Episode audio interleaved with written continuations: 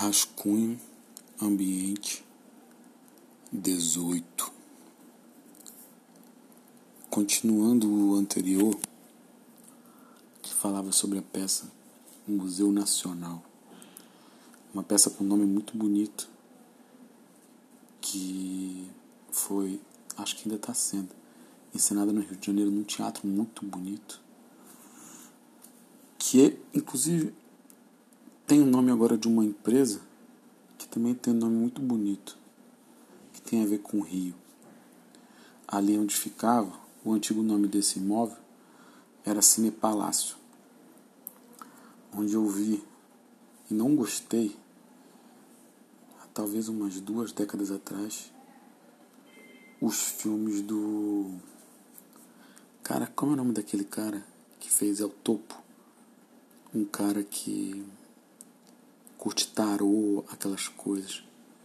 Rapaz, eu não gosto, eu não gosto nada daquilo. Apesar de admitir que de fato os filmes dos anos 70 eram interessantes. Mas eu confesso que eu gostei do trabalho do meu esquecimento agora em relação ao nome dessa figura. Mas esse 18 era para continuar algo sobre o Museu Nacional. Por quê? Um dos cuidados, no fundo é um trabalho muito cuidadoso. Claramente é muito cuidadoso.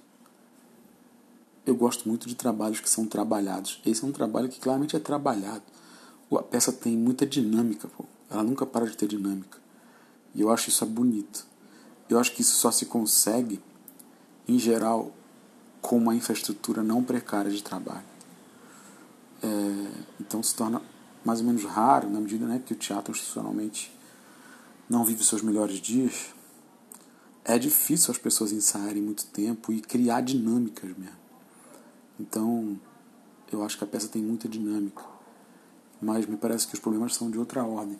E algo que ela cuida é uma aparência de diversidade do seu elenco. Você tem lá uma série de tipos e tal, isso é importante. Na figura da indígena, a Luzia, uma atriz negra.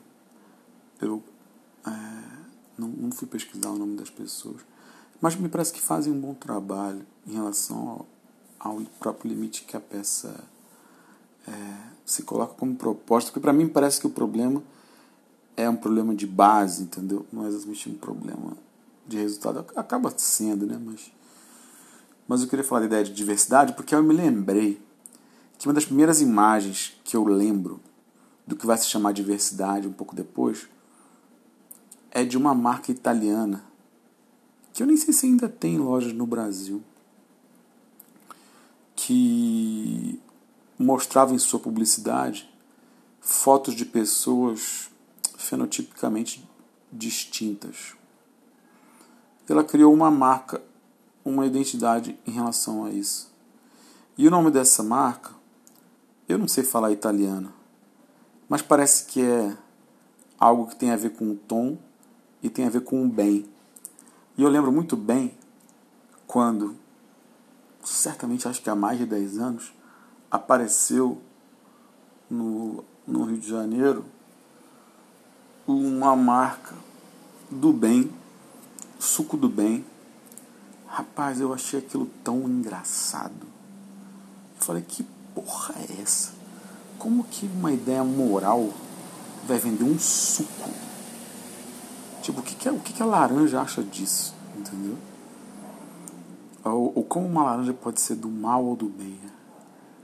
E aí eu reparei que nesses produtos, nas embalagens, vinham uns textinhos, meio que durando a pílula, falando: ah, é legal, todo mundo aqui que faz suco é feliz, você também é feliz esse suco é do bem. Não falava se era de pequeno produtor, não falava de agrotóxico, não falava se a empresa era uma cooperativa de trabalhadores que todo mundo recebia porcentagem. Não falava não. Falava que era do bem. Eu falei, caralho, mano, o capitalismo tá mudando, né, cara? Esse negócio do tom do bem. E a peça Museu Nacional tem essa questão. o tom, o tom da peça, veja o tom, é do bem, pô. Tem uma coisa nisso que eu acho que é próximo do que se hoje se convenciona chamar de comunicação não violenta. Só que o problema é que toda comunicação é violenta.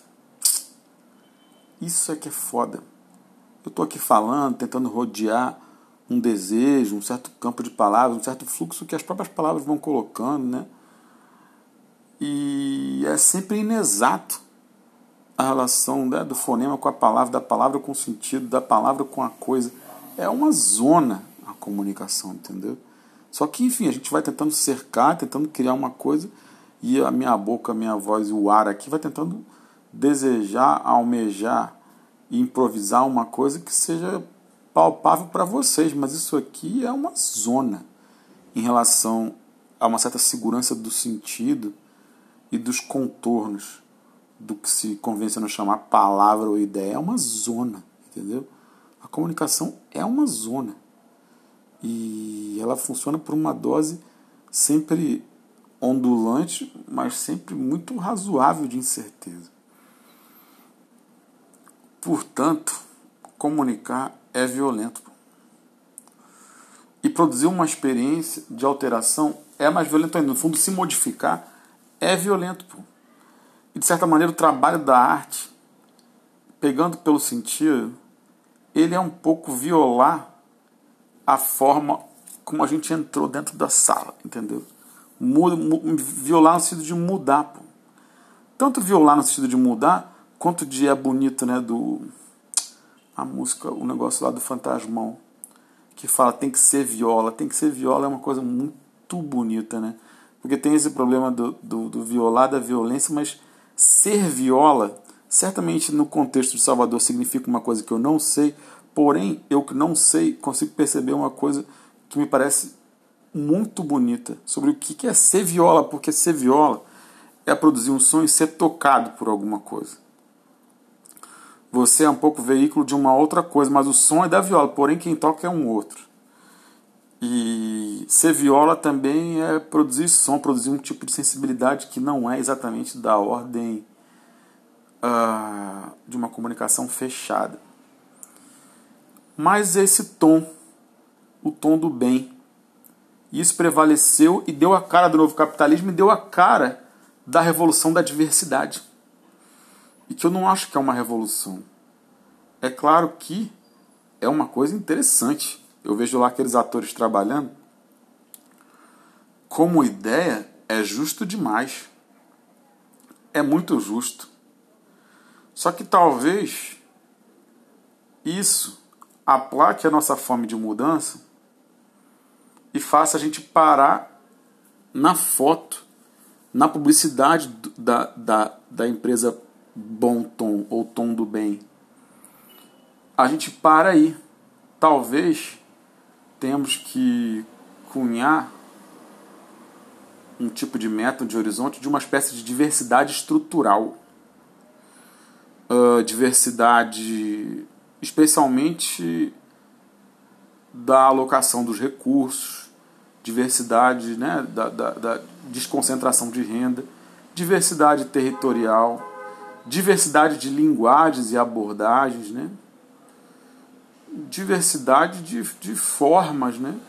diversidade, sei lá, ideológica, mas talvez tenhamos que, que, que de fato defender uma diversidade estrutural porque a diversidade dos elencos ela me parece a forma mais fácil do poder aplacar a nossa fome de mudança e de justiça, porque eu estou aí muito a favor da justiça, porém, justiça mesmo, justiça que faça, por exemplo, a gente consumir menos proporção de materiais de mainstream, menos coisas que são é, mediadas por milionários e bilionários. Que alguém nesse mundo desconfie um pouco do, do, de, um, de, um, de um mercado de conteúdo. Você me desculpa, gente. Todo grande mercado, ou mercado de conteúdo, é em parte um mercado escravo. A relação do capitalismo é, com a escravidão, ela, ela enfim, é a, é, é, é, é a unha e o dedo, pô. entendeu? Ou é a unha e a carne, ou é o dedo e a carne, enfim. Então eu sinto que, é, como comunidade, ao mesmo tempo nós assistimos recentemente, nos últimos 10, 15 anos, a uma espécie de politização, uma atenção politizada a diversas faces do, do nosso cotidiano, o nosso consumo, as nossas palavras, o nosso vocabulário, nossas relações amorosas, tudo politizado. Porém, qual o horizonte dessa política? É contra a desigualdade? É contra o capitalismo? Ou é de substituição dentro desse mesmo sistema? Ou inclusão nesse jogo aí de cartas muito marcadas e que está criando essas exceções, porque me parece que seria interessante, por exemplo, né, Museu Nacional, cada ator desse aí continuar trabalhando o ano todo em peças muito diferentes, em territórios muito diferentes, experimentando linguagens, tradições diferentes, com as pessoas bem pagas. E, por exemplo, esse grupo poder, numa próxima peça, continuar trabalhando e fazer uma autocrítica.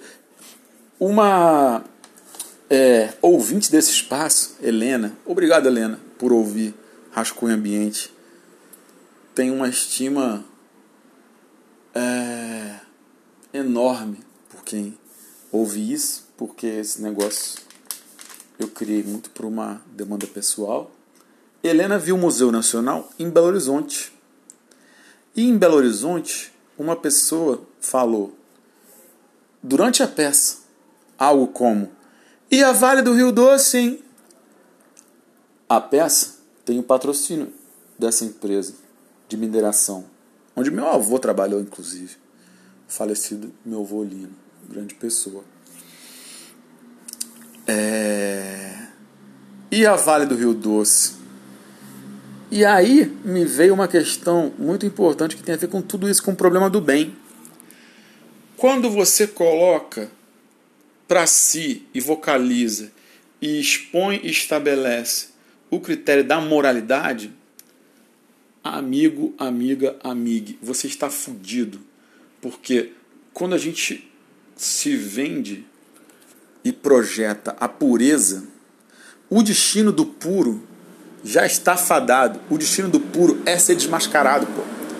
Porque a autoprojeção da pureza, ela sempre gera no outro ressentimento e a vida ela é uma pororoca de contradição. Pô. Então, para se projetar como pureza, você tem que recalcar um monte de coisa. Aí a pessoa que ficou ressentida com a sua autoprojeção como pureza, ou com a pureza como valor, ela vai achar a sua impureza. e assim por diante. E no fundo, a moralidade ela é altamente destrutiva, porque ela, vai, ela gera inerentemente um ciclo de destruições. Porque aí vem o outro e destrói o outro. Aí, aí Só que não é. Porque não é construtivo, é desmascara, cai o castelo. Aí você erige um outro castelo. É igual ao Lava Jato. Vai estar sempre. Inclusive o lava-jatismo é algo que está no nosso sangue em diversas situações, eu acho. Contemporâneas em diversas escalas. Essa coisa da, da destruição. Mas vocês conseguem entender? todo o sistema de moralidade e a projeção de alguém como puro, é, né, a pessoa do bem, vai sempre achar, alguém vai chegar e vai achar o teu furo, e assim por diante. Por isso que nós temos que construir e fomentar ambientes de discussão, de troca de ideias, de convivência humana, atento e afim e desejante e habituado à contradição, pô porque é a forma da gente conseguir um ambiente arejado em relação a como a vida se apresenta. Entendeu? É para a gente se irmanar as laranjas. Pô. A laranja não consegue entender por que é do bem. A laranja tá laranja, nasce, cresce, apodrece, umas mais azedas, umas enfim. É, uma, é um outro negócio, entendeu? O que a laranja acha eu não sei, mas eu acho que não é uma questão cristã o suco de laranja, o bem, entende? Isso me parece um problema seríssimo. Seríssimo mesmo. Então a gente está moralizando produtos que só querem ser vendidos. E isso está invadindo tudo. As empresas. A empresa mais cafajeste e inimiga dos trabalhadores do mundo, Amazon, ela produz conteúdo. Conteúdo, marketing de conteúdo. É, e deve estar tá lá no mercado de escravos, vendendo o seu lance. E eu assisto, assisto Enxame, Donald Glover, gênio da televisão. Enxame, Swarm, assistam. Swarm está atento a esse tipo de problema. Mas a Amazon, como que nós estamos politizando todas as instâncias do nosso cotidiano e o nosso objeto de atenção não é a Amazon, que tem lá uma, uma, uma, uma, uma, uma, uma cabine para as pessoas gritarem, a empresa mais abusiva em relação aos direitos dos trabalhadores. Como, como que, minha hipótese é, a ideia de diversidade parece aplacar um pouco a nossa fome em relação a uma espécie de diversidade estrutural. vou, vou puxar esse, o problema do estrutural, não de uma maneira para desmaterializar, como talvez a ideia de racismo estrutural faça, mas de materializar mesmo algo mais amplo e não só ligado a uma experiência de avatar da justiça. Né? Acho que nós estamos sendo alimentados por avatares da justiça, do justo. Portanto, esse 18 continua a minha cruzada não a minha cruzada, a cruzada do podcast, em relação a posicionamento moral assumido pela produção cultural e por nós, trabalhadores da cultura, pessoas que vivemos disso em alguma instância, que consumimos, que nos inspiramos, que vivemos as músicas, as peças, os filmes, os livros. Lindo livro comecei a ler Garotas Brancas do Hilton House, editora Fósforo. Vamos nos desvencilhar da cilada da moral. Por que a moral é tão sedutora? Porque é uma experiência de poder. E tá lá no Vaga Carne, a voz, a personagem voz, a voz que não tem corpo, mas que aluga um corpinho lá, fala: Ai, justiça, eu te amo, eu estou apaixonada. Que delícia sentir a justiça por dentro. Está lá na peça. Vaga Carne, o oráculo do nosso tempo, está dizendo lá. Esse apaixonamento pela justiça é, é uma forma, é a nossa forma de, de, de suicídio subjetivo é, mais eficiente. A justiça é apaixonante, só que a gente, não, a gente desaprende a descer do banquinho quando a gente sobe na, na, na no, no tamborete da justiça. Vamos fazer step, sobe e desce do banquinho. Pode subir, mas aprende a descer. Gosta de descer. É uma beleza descer. Não só descer, como desce do, do, do tamborete e senta no chão. Pelo menos um pouco. Porque vicia a vista lá de cima. 18, rascunho ambiente, 18 minutos vou parando por agora, porque eu não arranjei uma palavra que rimasse com ente novamente. Valeu, gente.